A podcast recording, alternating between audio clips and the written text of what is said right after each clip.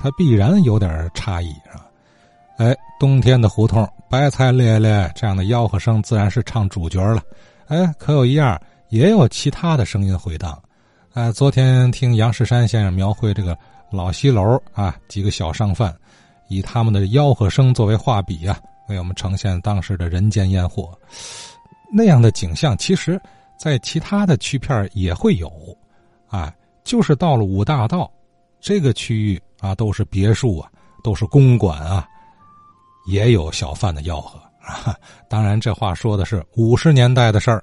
哎，尚振一尚先生当时住在香港路上，从早到晚的吆喝声是不绝于耳，太热闹了。我是一九五六年从东北来到天津。我在和平区香港路住，当时从早晨八点钟左右，一直到晚上九点，那叫卖声不绝于耳。在我的记忆当中呢，得有二十多种。八点钟有一个老太太卖果子、油条，也就是啊，她是这样喊的：“大果子，油炸果子。”她走了以后。卖报的就开始出现了。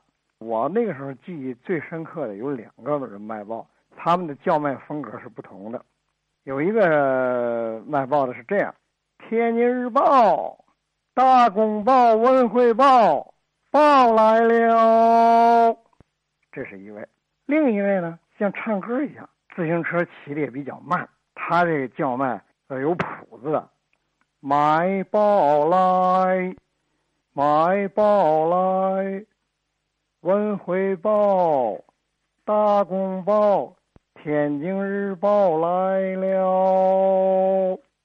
九点多钟，叫卖就比较多了。卖菜的，他这个卖菜特别高。到冬天，卖白菜咧咧。那个时候冬令菜就比较少，夏天的菜比较全。他是一套套的。卖黄瓜、辣椒、茄子，都交嘞。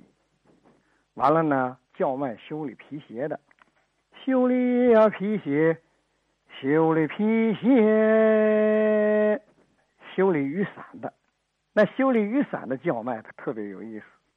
修理雨伞喊伞，就像京剧念白似的。还有修理水管的。修理水管换皮钱儿，还有相当于现在房管站岁修的人员，就是木工和这个电工的维修，他那个时候叫灵活，灵活，灵活。还有一个行当呢是套火炉的，套火炉啊，劈柴烧啊。卖劈柴的，劈柴烧啊，这劈柴是烧的，那错不了啊。后头跟着还有卖的啊，卖什么呢？干的海货，虾杆啊，锅包鱼啊这一类的东西。他怎么喊呢？卖干虾的了，卖点锅包鱼啊，卖干虾的了，卖锅包鱼啊。完了还有卖什么的呢？就是篮子、钳子。篮子呢？那个时候的篮子呢，有竹篮子、麦秆编的那种篮子。钳子呢，天津的钳子当然就是过去盛馒头啊、干什么的。还有呢，就是那个篦子。现在的锅篦子呢，一般都是金属的。那时候那个篦子呢是竹子的。在这喊，买篮子、买钳子、买点锅篦使唤。还有呢，就是小炉匠。那时候喊的是焊铜器、焊锡器的。我们门口呢有两个经常吆喝的，他们呢两个人的吆喝是不一样的。一个人呢是这样喊：焊铜器呀，焊锡器呀，修理缸中锅，修理缸中盆儿。还有一个是这样喊。哈铜器哈锡器，这俩人喊的不一样。磨剪子磨刀的呢，有吹号的。可是那个时候啊，也有吆喝的。吆喝的，我们听到的一种啊，是在那个《红灯记》里头那个磨剪子磨刀的那个磨剪子嘞，抢菜刀。我们呢还有一位和这种吆喝风格不一样的，他怎么吆喝呢？磨剪子磨刀，还有一个这么喊的：磨剪子磨刀。收废品的，我们现在叫收废品的有两种，一种比较高级的，那是收家具、收高档衣服的，虎皮大衣呀、水獭大衣呀，这种高档衣服收家具的，他就一个字儿，他是收购呢。对于我们来说是卖，对于他来说是买。我估计他喊的这一个字是“买”字儿，买，买，就这一个字儿。破烂的买，破烂的买，这就是和现在呢这一般收废品的差不多少了。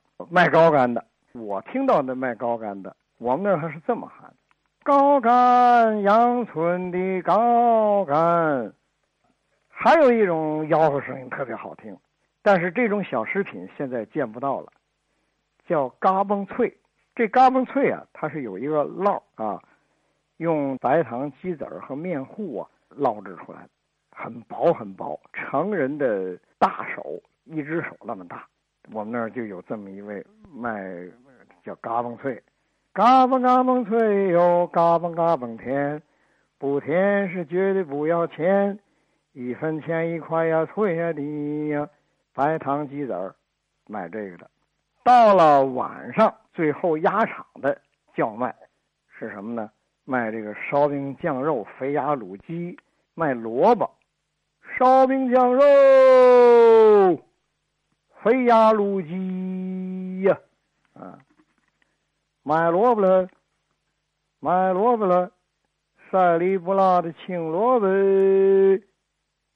在那个时候呢，我就感觉到这个一天呢热热闹闹的，从早晨的八点钟到差不多晚上的八点钟，最后摇铃的是干什么的呢？那就是出租小人书的，这个一般都是晚上出来，在这种摇铃声当中呢，街道呢就安静下来了。呃，尚振一老先生啊，说的这是五六年以后的状况啊。解放前，这个香港路五大道地区，咱不知道有没有这个走街串巷的商贩啊？我想零零星星可能也有吧，这这说不好。咱请教有，呃，这边生活的这个老先生啊，我考虑他有人住的地儿，你甭管这人什么来头、什么人物啊，也得吃喝拉撒呀，对吧？日常生活的这个需求也有，呃。